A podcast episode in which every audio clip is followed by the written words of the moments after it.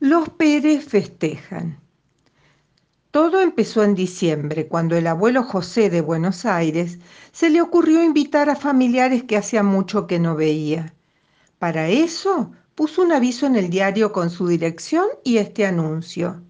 Reencuentro. José Pérez desea pasar las fiestas de fin de año junto a todos sus parientes.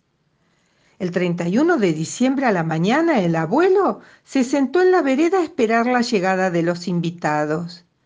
Al mediodía llegó el primer grupo de Pérez en un camión, que venían de Misiones. Enseguida aterrizó una avioneta con cinco Pérez de Jujuy.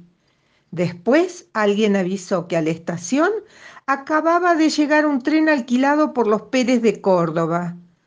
Más tarde llegaron tres Pérez en helicóptero de Entre Ríos, 14 en bicicleta, 166 en ómnibus de Santa Cruz, un Pérez ladrón en moto perseguido por dos Pérez en un patrullero y un Pérez sacerdote a caballo que bautizó a un Perecito recién nacido.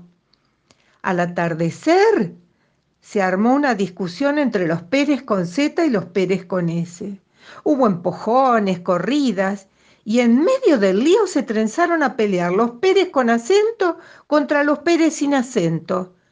Pero todo se olvidó cuando diez Pérez cocineros sirvieron el gran asado. Fue una noche maravillosa. Había Pérez cantantes, Pérez equilibristas, niños prodigios Pérez, Pérez magos y muchas atracciones Pérez. El abuelo se divirtió muchísimo, aunque no tuvo tiempo para averiguar si todos eran parientes. La abuela, que primero protestó al ver tanta gente, al final se puso contenta.